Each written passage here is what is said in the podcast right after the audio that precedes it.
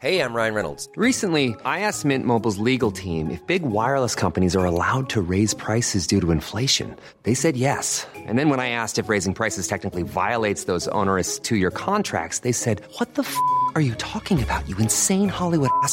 So to recap, we're cutting the price of Mint Unlimited from $30 a month to just $15 a month. Give it a try at mintmobile.com slash switch. $45 upfront for three months plus taxes and fees. Promo rate for new customers for limited time. Unlimited more than 40 gigabytes per month. Slows. Full terms at mintmobile.com. Tarde a tarde, lo que necesitas saber de forma ligera, con un tono accesible. Solórzano, el referente informativo.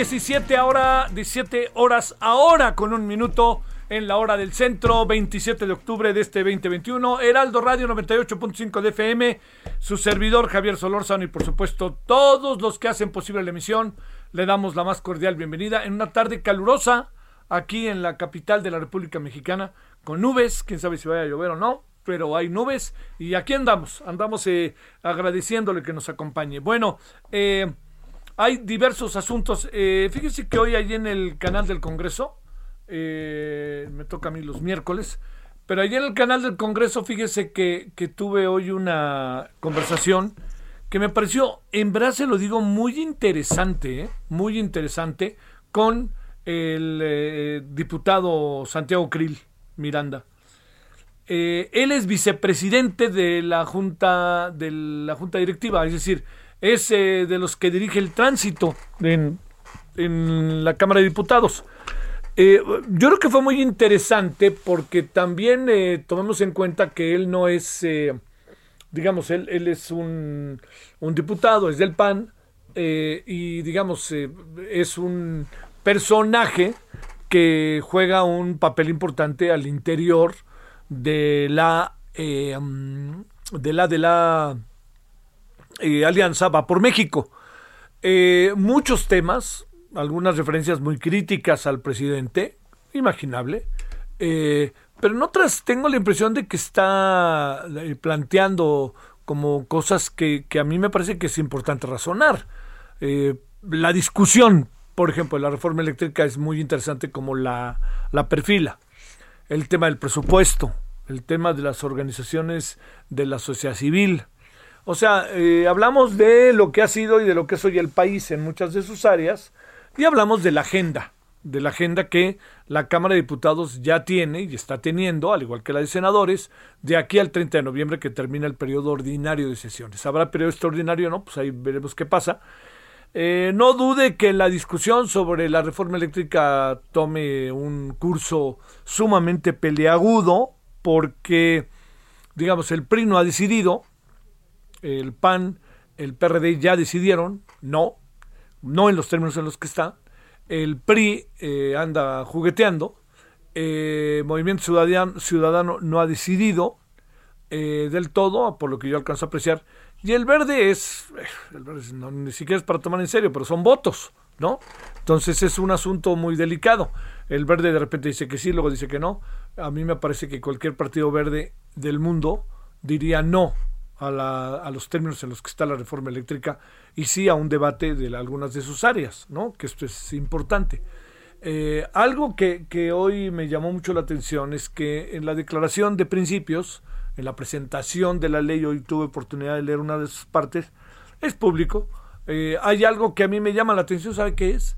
Que, que habla de que hay corrupción, que hay toda una serie de cosas. Es que hay que cerrar la puerta, pero ya, ya. A ver, ¿dónde están los que son corruptos en la construcción del aeropuerto de Texcoco? ¿Dónde, dónde? Vayan tras ellos. ¿Dónde están los corruptos que tienen que ver con el tema de la electricidad? Vayan tras ellos. Pero no nos anden diciendo que es corrupción porque en el fondo si no pasa nada, pues uno piensa que es un discurso y ya, ¿no? Y deja de perder valor. Y lo más importante es que no pierda valor. Lo más importante es que mantenga el valor de saber que hay un problema y que el problema se está atacando. Yo le diría que eso invariablemente, eh, pues así, así debe de funcionar, porque de otra manera todo se vuelve verbal. Y tanto ve el canto, bueno, ahí viene el lobo, ahí viene el lobo, y pues ya sabe el dicho, ¿no? Pues que cuando venga el lobo nadie va a creer. Entonces, todo eso, yo le diría, es de suma importancia, por favor, no perder de vista todo lo que en relación a este tema se puede hacer. Bueno, esa es una de las partes de las cuales hoy hablamos eh, y que está en la mesa, ¿no? Que está en la mesa y que el gobierno debe de hacer algo. Bueno, lo segundo es cómo ha dado vuelta el tema de Manuel Bartlett y el 88, el amaciato entre el PAN y Salinas de Gortari. ¿Cómo ha dado vuelta? A ver, fíjese, eh, en el año de 1988, enero, febrero, lo va a contar en, lo va a contar en primera persona, ¿no? El año de 1988, enero, febrero, resulta que su servidor trabajaba en el Instituto Mexicano de la Radio. Y ahí trabajaba en el IMER. Lo dirigía el IMER, un gran personaje, que es Gerardo Estrada. Y dirigía noticieros del IMER, una gran amiga, en paz descanse, Ofelia Aguirre. Entonces yo estaba en el noticiero de una a tres, ¿no? Dos horas. Dos horas y media, ¿eh? Creo que estaba, era una a tres y media. Y pues bueno, nos iba bien. Este, ¿Qué quiero decir? Que, que, hay una gran pelea, es una estación de oficial, una estación pública, y como sea nos iba bien. Había un gran apoyo de tanto de Gerardo, sobre todo de Gerardo, como, como director del IMER. Y entonces en, esos lares, por ahí de febrero, marzo, entrevistamos un personaje que también en paz descanse, que se llama Rodolfo González Guevara. Rodolfo González Guevara se había unido a el ingeniero Cuauhtémoc Cárdenas, y a Porfirio Muñoz Ledo. Luego se, uno, se unió un poquito forzado, pero se unió un hombre que a lo mejor usted sabe quién es. Se llama Andrés Manuel López Obrador. Entonces, el asunto fue, eh, le diría así, tan fácil como, como se lo cuento. Crearon una corriente democrática, pues porque el PRI estaba cerrado, no encontraron ahí cabida.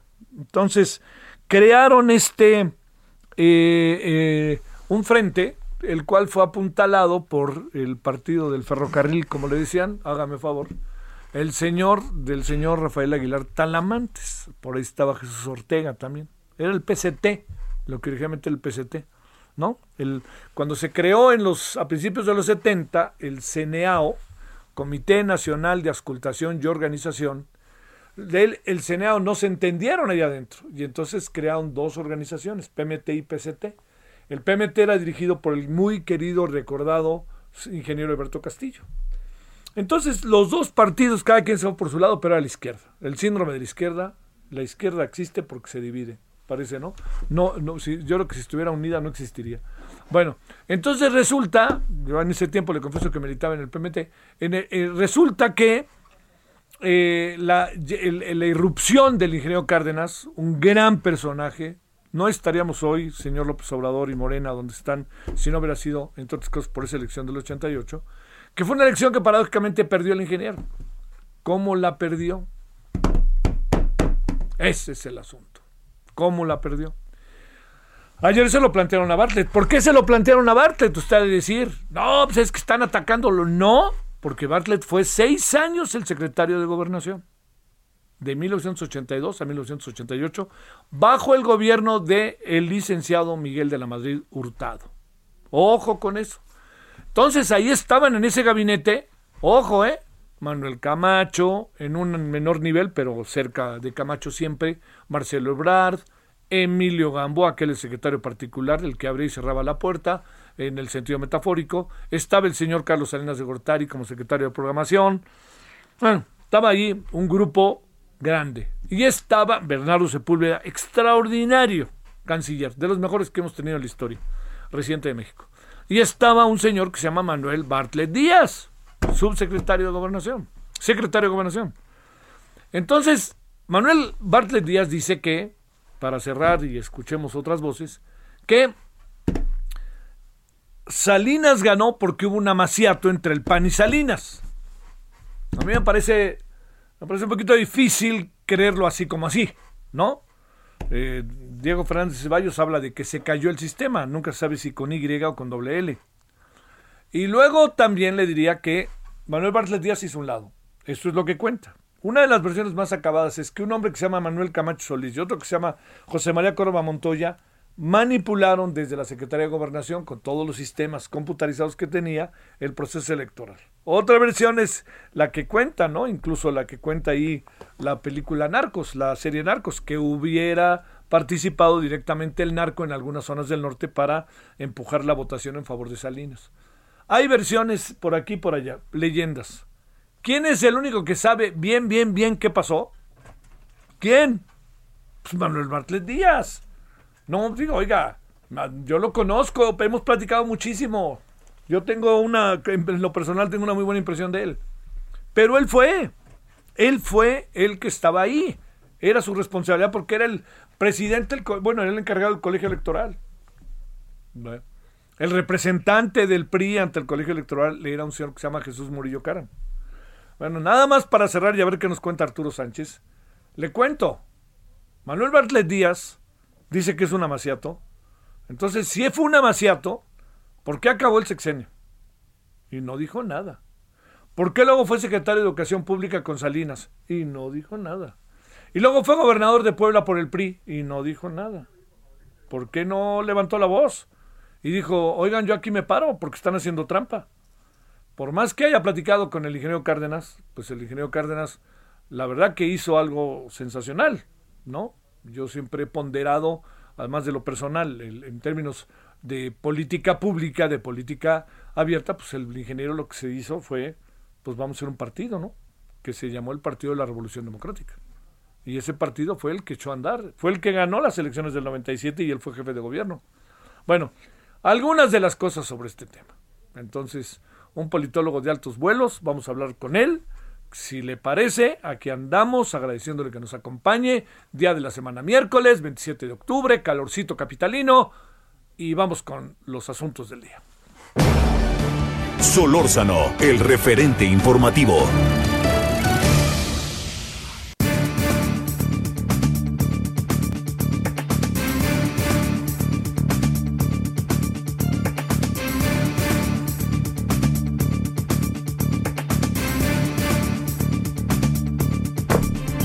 Bueno, con enorme gusto Arturo Sánchez es profesor, investigador de la Escuela de Ciencias Sociales y Gobierno del TEC de Monterrey.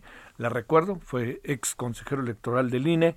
Y, bueno, pues hablemos con Arturo de esa, de la Maciato, Salinas y, y el PAN y todo lo que se ha dicho en una historia que no podemos olvidar porque al fin y al cabo, pues platicando con el ingeniero Cárdenas, el ingeniero dice, yo gané las elecciones y yo no tengo por qué no creerle. Bueno, 17.13 en hora del centro. ¿Cómo estás, Arturo? Estimado Javier, buenas tardes, qué gusto. ¿Cómo te ha ido? Pues bien y muy sorprendido de este tipo de declaraciones a quién sabe cuántos años después, desde el 88, venir con este tipo de sorpresas realmente es de llamar la atención en la historia política de México. Oye, pues te planteo que, pues como puedes imaginar, la oposición se lo aventó como pregunta, ahora sí que busca pie, este, también para denostarlo, pero al fin y al cabo su respuesta, ¿qué te concita? ¿Qué recuerdas? ¿Qué has estudiado? ¿Qué has visto? A ver, eh, Javier, eh, la noche de ese día, el, el, día de la elección en 88, habíamos varias gentes eh, en la Secretaría de Gobernación, porque como tú recuerdas, no existía el INE y lo que existía era una comisión federal electoral que presidía el que era secretario de Gobernación, o sea, Manuel Bartlett. Y Manuel Bartlett se había comprometido junto con todo su equipo, a entregar el día de la elección eh, resultados preliminares, lo que hoy conocemos como el PREP. Y para eso presumió haber montado un sistema. ¿Qué ocurrió desde mi punto de vista muy personal? Lo que ocurrió es que no teníamos la tecnología que tenemos el día de hoy y los resultados que empezaron a llegar a la Secretaría de Gobernación, que eran los más cercanos a eh, eh, la Secretaría, evidentemente los de la Ciudad de México en primer lugar, empezaron a mostrar que en esas casillas, en esos lugares, pues Cuauhtémoc Cárdenas iba arriba, cosa que no era de llamar la atención. Y lo que hubiera significado que Manuel Barlet hubiera dicho esa noche, pues hasta ahorita, aunque llevemos el 10% de la votación contada y todo eso, Cuauhtémoc Cárdenas va arriba, era algo para aquel sistema completamente inaceptable. En consecuencia, había que hacer algo. Y como habían montado todo un aparato técnico con computación, con computadoras, recibiendo información de todos lados, y no querían decir lo que estaban recibiendo, aunque después fueran a cambiar los resultados y le dieran el triunfo a Salinas, como no querían decir eso, pues decidieron tirar el sistema. Punto. Se acabó, no hay más vuelta de hojas capaz que no hubiera sido lo más conveniente decir lo que estaba llegando, pero el compromiso era, lo recuerdo muy bien, decir quién iba ganando con los datos referidos. No lo quisieron hacer y en consecuencia lo que hoy reconoce Manuel Bartlett es que hubo una decisión de no dar los resultados.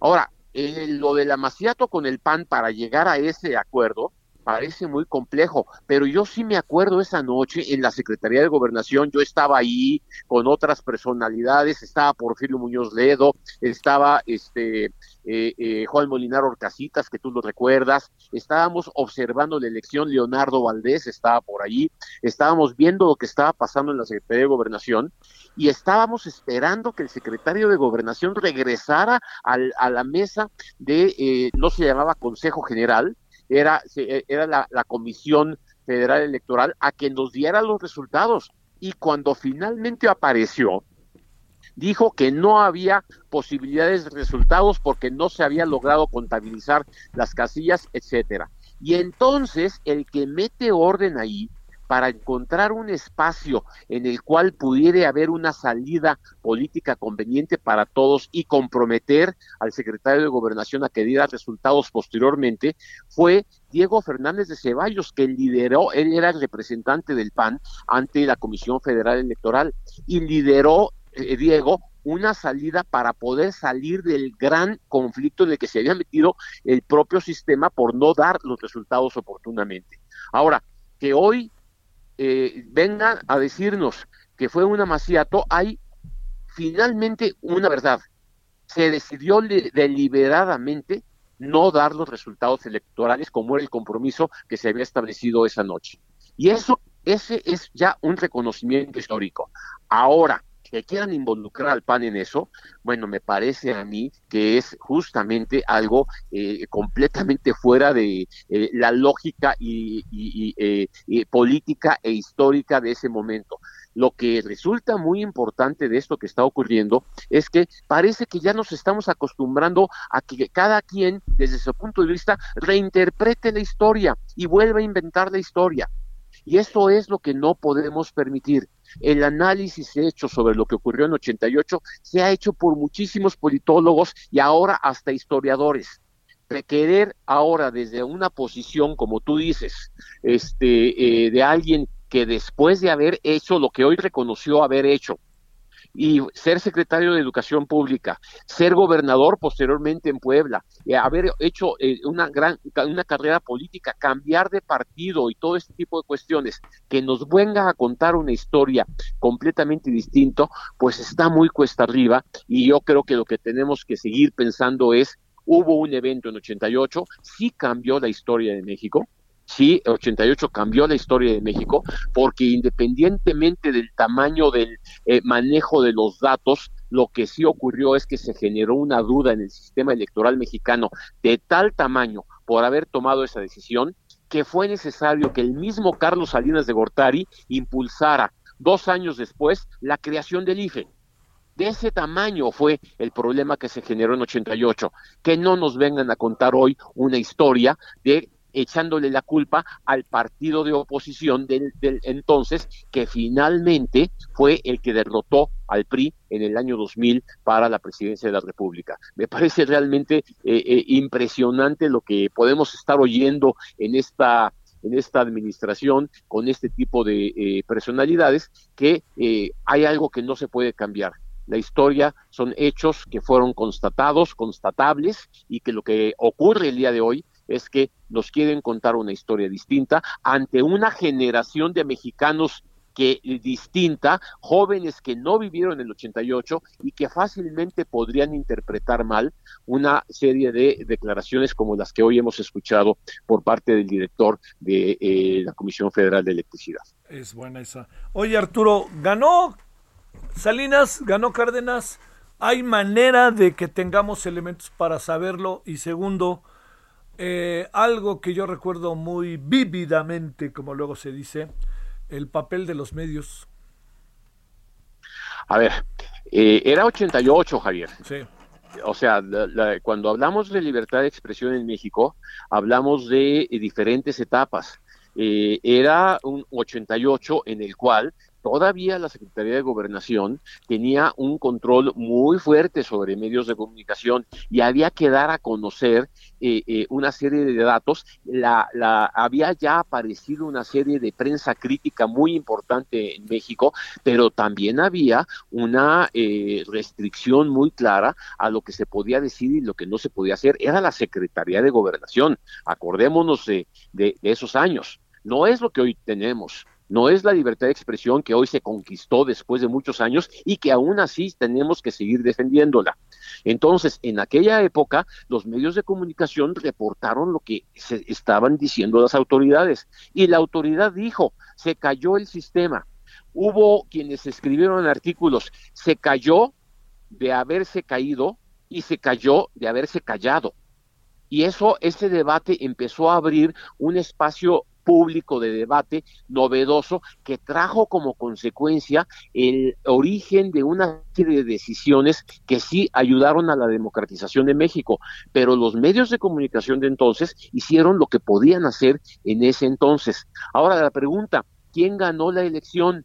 Había actas, había actas contadas, no sabemos la calidad de la elaboración de esas actas, pero las actas acabaron diciendo que Carlos Salinas de Gortari había ganado la presidencia de la República. Es más, uno de los debates paralelos que hubo en ese entonces era que eh, Carlos Salinas de Gortari había ganado, pero no con el 51.6% de la votación.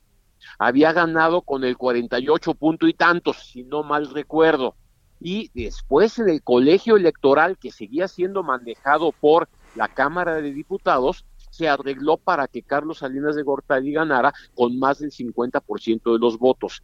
Ese tipo de lo que llamábamos entonces la alquimia política, la alquimia electoral, el manejo de los resultados, etcétera, etcétera, ¿sí? seguía siendo una realidad. ¿Cuál fue la alternativa del sistema para poder sobrevivir ante ese tipo de situaciones? Crear un organismo que eh, eh, generara mayor certeza electoral y ese fue el IFE que tuvo que crear el propio Carlos Salinas de Gortari para legitimar las siguientes elecciones, la del 91 y después este la del la del eh, 94. Sí, y bueno, entonces esa es la dinámica política que tenemos que analizar. Lo que no se vale es que hoy nos quieran poner en un momento histórico clave como fue el 88 un dato involucrando a otros actores que no tuvieron que ver en el asunto para tratar de reinventar la historia y tratar de justificar no sé qué objetivos políticos del día de hoy. Bueno, a Bartlett lo acompañará todo esto, ¿no, Arturo? Toda la vida lo digo en función de dónde estaba él y él tenía primera fila. Se habla de que estaba Camacho, que Córdoba, que estaban allí en gobernación. Leyendas urbanas si quieres, pero se ha insistido una y otra vez, ¿eh? No, desde luego que sí, desde luego que sí. Y, y, hay muchas personas que estuvieron ahí presentes esa noche y que tenían influencia.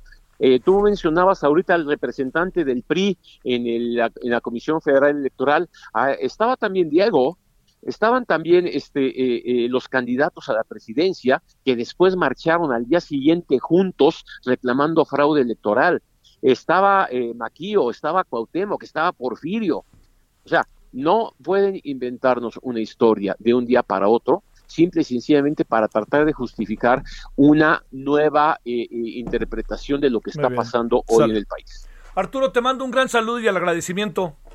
Al contrario, Javier, un abrazo, que todo vaya muy bien. Para ti mejor. Muchas gracias, Arturo Sánchez. En primera fila estaba, estaba él, estaba Juan Molina Orcasitas, en paz descanse. Estaban varios por ahí, ¿eh? importantes hoy, luego integrantes del INE o del IFE y o también académicos destacados. Arturo Sánchez, pausa.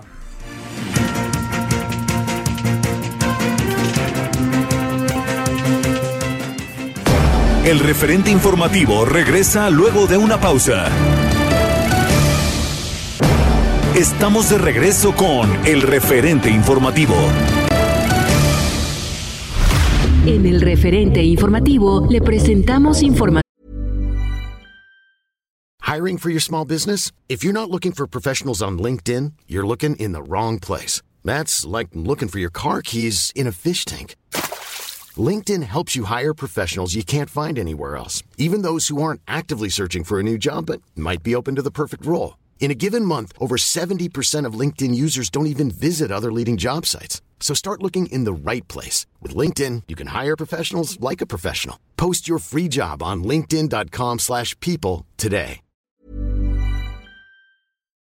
relevante.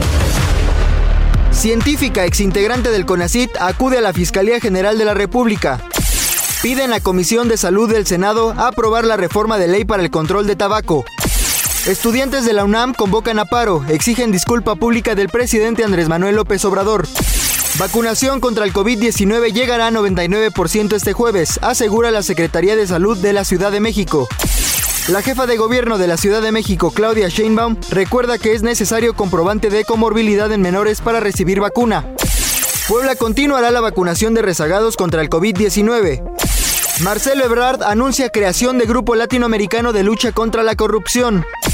Sin cambios, Senado avala paquete económico 2022. Senado de Brasil aprueba que Jair Bolsonaro sea procesado por crímenes contra la humanidad.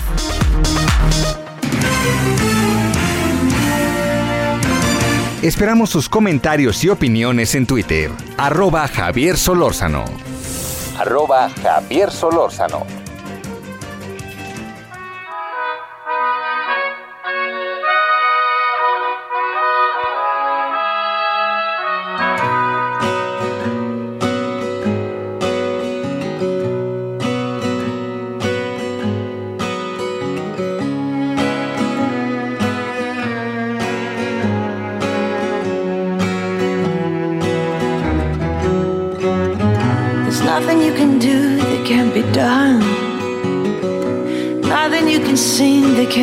Sung. Nothing you can say, but you can learn how to play the game. It's easy. Nothing you can make that can't be made. No one you can save that cannot be saved. Nothing you can do, but you can learn how to be you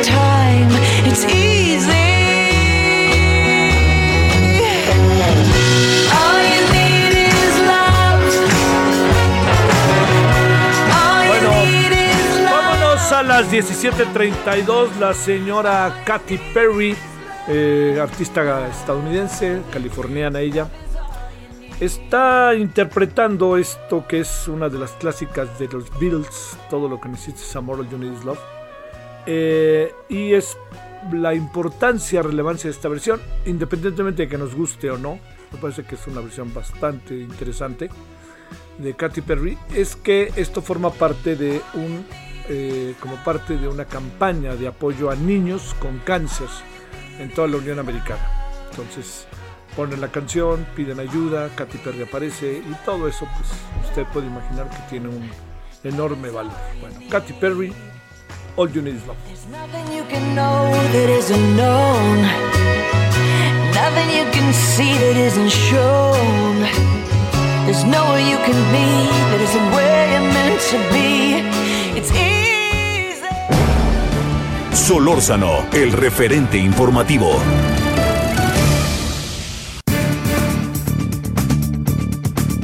Le queremos agradecer en verdad a Enrique de la Madrid Cordero que esté con usted y con nosotros. Yo siempre he dicho que ¿Está uno de acuerdo con no? Con Enrique. Enrique nunca dejó que pasara el tiempo de todas las cosas que se dijeron en las, en las áreas en las que él trabajó y siempre dio su punto de vista sobre lo que hizo y las responsabilidades que tuvo. ¿Cómo estás, Enrique? Javier, muy bien, con el gusto de saludarte aquí al auditorio. ¿Cómo te ha ido? Pues adiós, gracias, bien, sano, y que ya es muy positivo y con chambas. Esas dos cosas ya son muy buenas el día de hoy. Sí, claro. Bueno, de lo que dijo Bartlett ni hablamos, ¿no? ¿Qué dijo? Ahora sí, actualízame, porque no siempre estoy al día. Amaciatos, Salinas y el PAN sobre las elecciones del 88 en donde triunfó Carlos Salinas como presidente, para ser presidente. Ay, porque habrá gente que está más interesada en la historia que en el futuro de nuestro país, sobre todo en un país donde el 29, donde la mitad de la población, Javier, tiene 29 años de edad, donde vivimos en la economía del conocimiento, en la economía digital, y donde vivimos en un país con un enorme potencial de futuro y algunos no se saben desprender del pasado. Y el problema es que nos quieren hacer llegar, no sé, a los 60 o a los 30 y lo que está en juego es, ¿vamos a tener empleos decentes y dignos, bien pagados para los mexicanos o no? ¿Vamos a combatir la pobreza y vamos a eliminar la pobreza extrema o no? ¿Vamos a tener un país democrático, más democrático o no? Yo creo que ese es el reto, ¿no? Esa es la conversación y por lo menos esa es la que yo quiero aportar, Javier. Sí, pues. Oye, Enrique, a ver, eh, he platicado con, con muchas este, personas sobre el tema de la reforma eléctrica. Hoy tengo una plática, contaba yo, muy interesante con Santiago Krill. Eh, la pregunta que te hago es, este, a ver, ¿cuáles serían los, los elementos para abordar la reforma eléctrica? ¿Qué piensas de lo que hasta ahora tenemos en la mesa? Como parte del proyecto que será seguramente muy rudamente discutido? Mira, yo creo que es una muy mala reforma para el país por, por las siguientes razones. Por, por muchas, hay muchas maneras de verlo. Primero, hoy en día tenemos un sistema eléctrico que le ha permitido que al 99% de las casas llegue la electricidad y que el sector económico, el sector productivo, tenga acceso a energía competitiva. Hoy lo tenemos, no tenemos por qué descomponerlo, lo tenemos.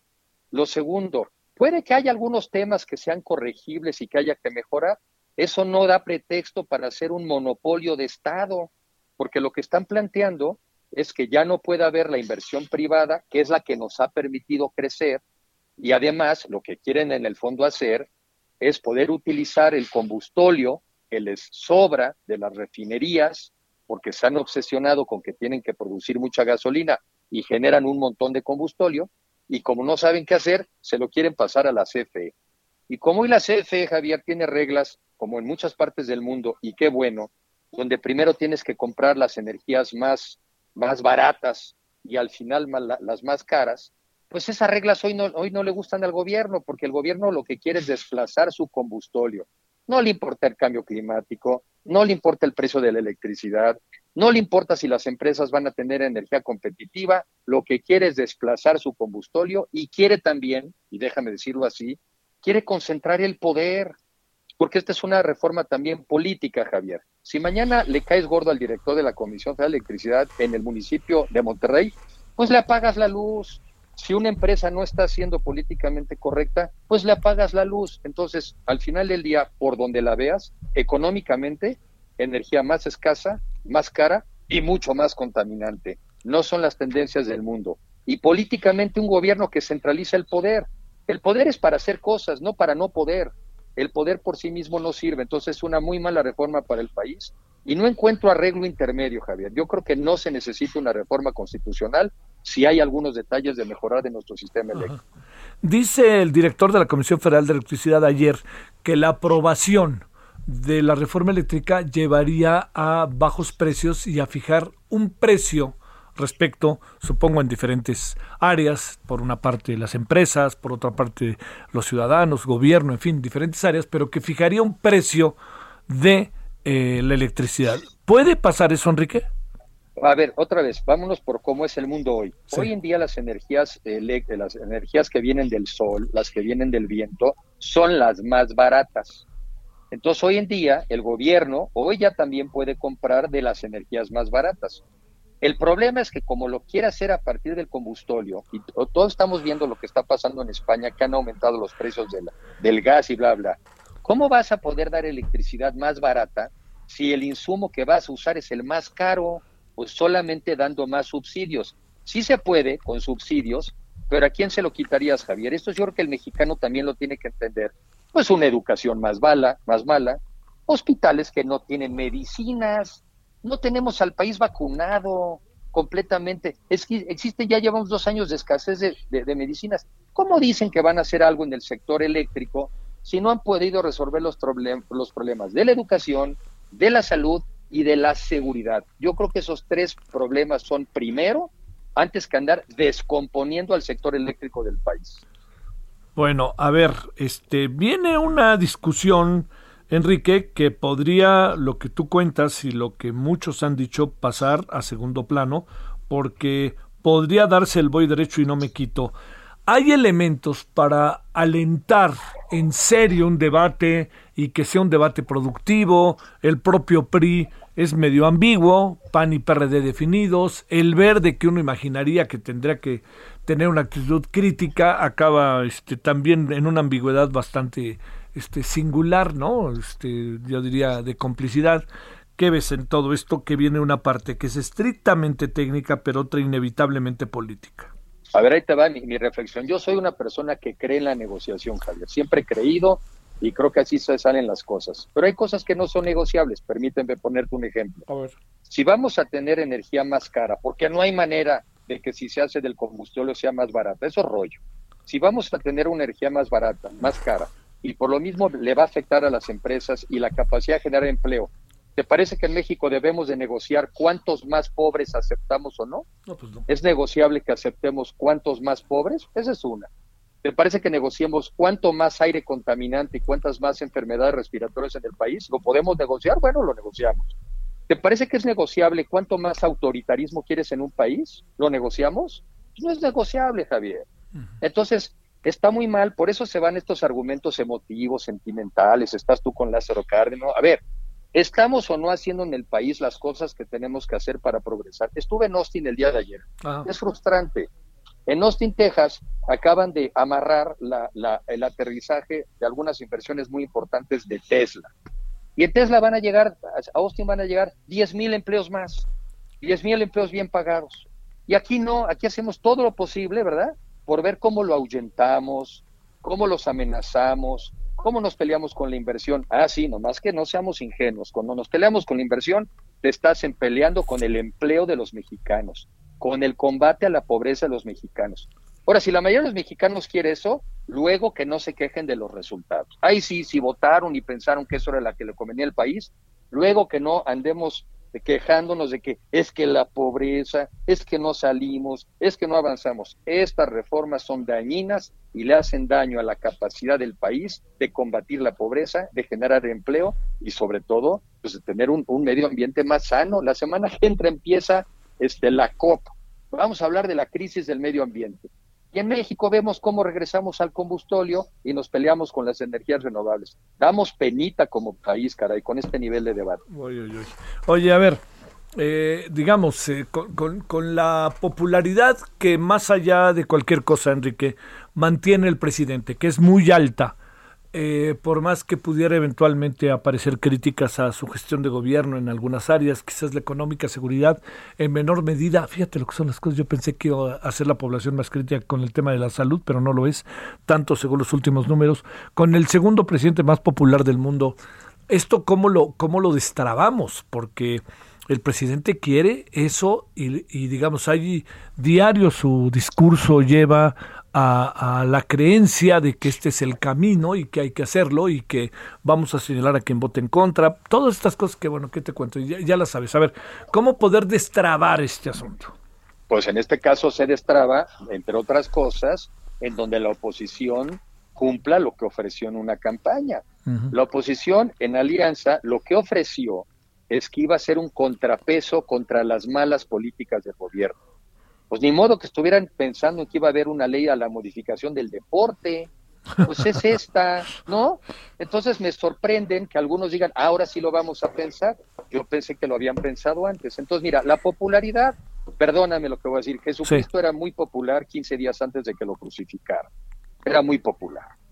Y se lo echaron, porque al final ya no es un tema de popularidad, es un tema en este caso de qué es lo correcto para México. Y lo correcto para México en este caso es no aprobar una reforma constitucional en donde el pueblo de México no le dio al gobierno las dos terceras partes que se requieren para una reforma constitucional. No se las dio. Entonces, que se sientan muy confiados los legisladores de la oposición en que tienen el respaldo en las urnas, no en las encuestas, en las urnas de que los mexicanos no le dieron al gobierno en turno la mayoría calificada para una reforma constitucional. Esta es constitucional, esta no pasa, porque no tiene el apoyo del pueblo, porque el pueblo no votó en las urnas a favor de darle mayoría calificada. Así de sencillo, Javier, no veo por qué se enredan tantos algunos en la reflexión. Este, me parece bueno eso. Oye, a ver, una última, Enrique de la Madrid. El tema de la oposición, ¿la ves cuestionada para enfrentar este asunto? ¿Qué alcanzas a apreciar tú que conoces intríngulis de gobiernos? Pues a, a, mí sí me preocupa. Mira, en la vida a veces hay que definirse rápido en algunas, porque precisamente cuando dicen vamos a estudiarlas, vamos a analizar, la percepción que queda no es de que haya apertura, la percepción de que queda es de que hay dudas, ¿no? Este, bueno, yo creo que este es un tema en serio, muy estudiado, eh, muy, muy eh, donde hay gente muy conocedora del tema a la cual te puedes acercar.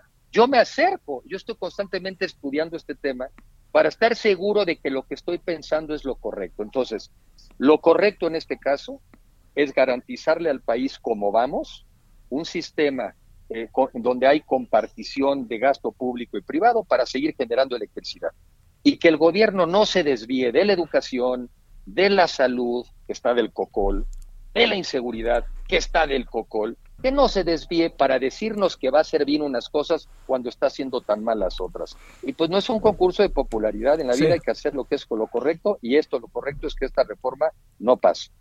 Te mando un gran saludo, Enrique de la Madrid. Javier, un abrazo muy afectuoso. Saludos a ti al auditorio. Gracias. Hasta luego, director del Centro para el Futuro de las Ciudades del Tecnológico de Monterrey. Fue titular de turismo. Nos fue bien con él como titular de turismo es hijo del expresidente Miguel de la Madrid. Eh, soy de la impresión, lo conozco de muchos años, que tiene camino propio. Y bueno, ya sabe que en esto, híjole, cada quien tiene su mirada de las cosas. Yo hablo desde donde lo veo. Y este, bueno, pues vamos a ver, porque es, es, evidente que en ese tema que él va conociendo cada vez más y que ha conocido de siempre, pues va dando su batalla, ¿no? Bueno, 17:46 en la hora del centro.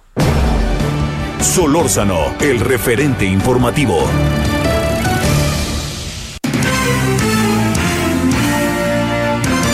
Esperamos sus comentarios y opiniones en Twitter. Arroba Javier Solórzano. Arroba Javier Solórzano.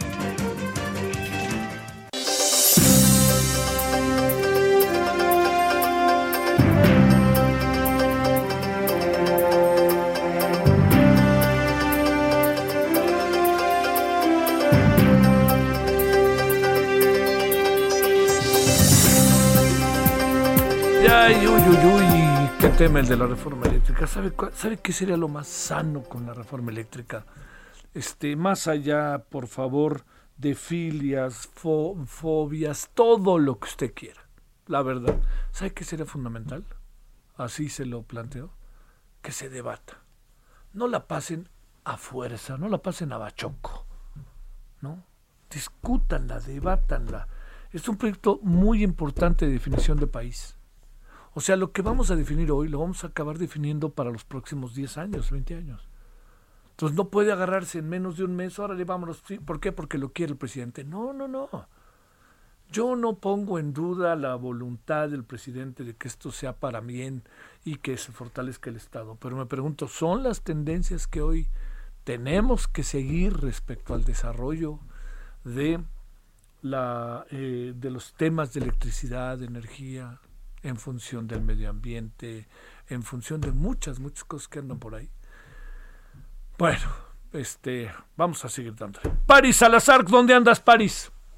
Buenas tardes, Javier, amigos, amigas de la de México, siguiendo las actividades del canciller Marcelo Ebrard, y es que esta mañana el canciller anunció que se va a integrar un grupo de trabajo especializado en la prevención y lucha contra la corrupción en países de América Latina y el Caribe. Y este el canciller Marcelo Ebrard dijo que este grupo lo formarán especialistas en lavado de dinero, fiscalización y transparencia de los 33 países que integran la comunidad de estados latinoamericanos y caribeños. Este grupo intercambiará anualmente buenas prácticas y estrategias en materia anticorrupción que se implementan ya en la región en algunos países, fortalecerá la cooperación técnica entre los países para lograr el cumplimiento de estos compromisos. Marcelo Ebrard dijo que se requiere contrarrestar los efectos de la corrupción, como son la pobreza, la violencia, la inseguridad, la migración y la delincuencia organizada. Y este grupo también hará este intercambio de, de buenas prácticas y por parte de México participarán la Auditoría Superior de la Federación y también integrantes de la Secretaría de la Función Pública. Javier. Bueno, pero como sea, este este grupo de lucha contra la corrupción, pues nosotros tenemos que mostrar resultados, mi querido París, ¿no? No hemos visto resultados hasta ahora, ¿eh? Así es, y se, se expuso que la corrupción a México le cuesta entre el 5 y el 10% del Producto Interno Bruto, es lo que le cuesta la corrupción a México, y es lo que ya están eh, trabajando la Auditoría Superior de la Federación y la Secretaría de la Función Pública para combatir y también se puedan exponer las buenas prácticas que llega a tener México con otros países latinoamericanos y también recibir las experiencias que han ya puesto algunos países de América Latina y el Caribe. Bueno, pues sí. Gracias, París. Buenas tardes. Buenas tardes. Es que fíjese que si no hay resultados concretos respecto a la lucha contra la corrupción, eh, digamos, eh, digo, vuelvo a lo que decíamos al inicio. Eh, yo no, a mí me queda muy claro que para el presidente este es un factor medular de la gobernabilidad. El presidente sabe lo que significa la corrupción en términos sociales, en términos culturales y en términos económicos. Entonces hay que luchar contra ella, hay que ponerla en el centro. La clave del asunto es cómo erradicarla. Ese es el, el, tema, ¿no? Entonces, si usted va hoy a una oficina y encuentra que el asunto es diferente, que no le piden, no le dicen, traigan esto, traigan lo otro, algo que es sumamente importante es que es probable que esta evolución ya se esté dando. Y yo creo que en algún caso se ha venido dando desde hace tiempo, pero en esta administración ha habido una un particular énfasis en poder echar para adelante el asunto lo más rápido y lo más pronto que se pueda. Bueno, eso es lo primero. Pero si en grandes casos que son importantes no se alcanza a apreciar que las cosas cambian, no hay manera de poder tener una impresión favorable de la lucha contra la corrupción. Sé que estoy diciendo obviedades, pero a ver, el significado de percepción del señor Lozoya es una de las claves. El significado de la percepción de casos como Alonso Ancira es otra de las partes. La percepción del caso de Rosario Robles es otra de las cosas que suman. En la percepción es que está, las farmacéuticas son una bola de ladrones. ¿Dónde están los responsables de que sean una bola de ladrones? El aeropuerto de Texcoco, vean ustedes un monumento a la corrupción, como me decían los trabajadores. Fíjese, cuando fuimos ahí, a, cuando me tocó ir a, una visita para hacer un reportaje donde estaba antes allá en el 11, uh, uh, uh, bueno, cuando estaba allá en el 11, y fíjese, cuando este, hablamos del tema, ¿sabe qué pasó? Me dice, llegué y empecé a platicar con los trabajadores. Todavía no se decidía la cancelación de la obra y entonces dije, oigan, ¿cómo están? Y entonces uno, de ellos me dijo lo siguiente. Bueno, varios de ellos se juntaron ahí, oigan, gracias, que no sé qué, recorrimos la obra. Pues se alcanzaba a ver una obra sensacional, pero pues yo no puedo decir más que eso porque no soy arquitecto, ni ingeniero, ni constructor, ni tengo la más pálida idea de lo que era. Pero se veía una obra que podía ser sumamente importante en espacio y tiempo. Bueno, y entonces le digo, oigan, ¿y cómo están? ¿Ya vinieron los candidatos? Les digo, bueno, este vino este, eh, el señor Mid, vino el señor Anaya y vino el señor López Obrador. Oigan, ¿y cómo les fue? Dice, no, pues bueno, nos vieron, platicaron, hicieron muchas preguntas, pero les, este, todos no. Dice, el señor López Obrador vino con un señor, con un camarógrafo, un camarógrafo que tiene barba, así me dijeron, ¿eh? textual. Se paró enfrente, lo vio y nosotros pues hasta queríamos sacarnos una foto con él, la admiración que le tenemos muchos a el señor López Obrador pero ¿saben qué dijo el señor López Obrador? Esto es un monumento a la corrupción. Vámonos. Y se fue. La visita duró 10 minutos. Pero bueno, ahí está otra manera de ver las cosas. Muy en breve, Elia Castillo, cuéntame. Muy buena tarde, Javier, te saludo con gusto. Bueno, te, eh, te comento que continúan las comparecencias aquí en la Cámara de Diputados. El día de ayer tuvimos uh, por la tarde-noche al titular de la Comisión Federal de Electricidad, Manuel Bartlett, quien descartó ante diputados expropiaciones o cataclismo de demandas en caso de que se apruebe la reforma eléctrica presentada por el presidente Andrés Manuel López Obrador a la Cámara de Diputados. Te comento que durante su comparecencia ante las comisiones de energía e infraestructura, de esta Cámara, el director de la empresa productiva del Estado fue cuestionado sobre la propuesta de reforma enviada por el titular del Ejecutivo, eh, sobre todo eh, sobre esta ola de demandas que se advierten en contra de la Comisión Federal de Electricidad en caso de que se apruebe esta propuesta presidencial. Al respecto, pues afirmó que no hay una, no habrá un cataclismo de demandas ni pleitos, no se expropiará, aseguró que ya hablaron con los eh, con, con las empresas, con los privados, a fin de que no se presenten este tipo de recursos. Por otra parte, el día de hoy, eh, Javier, te comento que compareció ante también las comisiones de energía e infraestructura el titular de petróleos em, mexicanos, Octavio Romero Oropesa, y bueno, aquí aseguró que el... Eh, bueno, oye, este, Elia, nos vamos a tener que ir porque si no ya ves que viene el corte de la hora. Muchas gracias, Elia. Está bien, muy buena tarde. Javier. Gracias, eh, gracias. Bueno, nos vemos al rato. Dios. Hasta aquí, Solórzano, el referente informativo.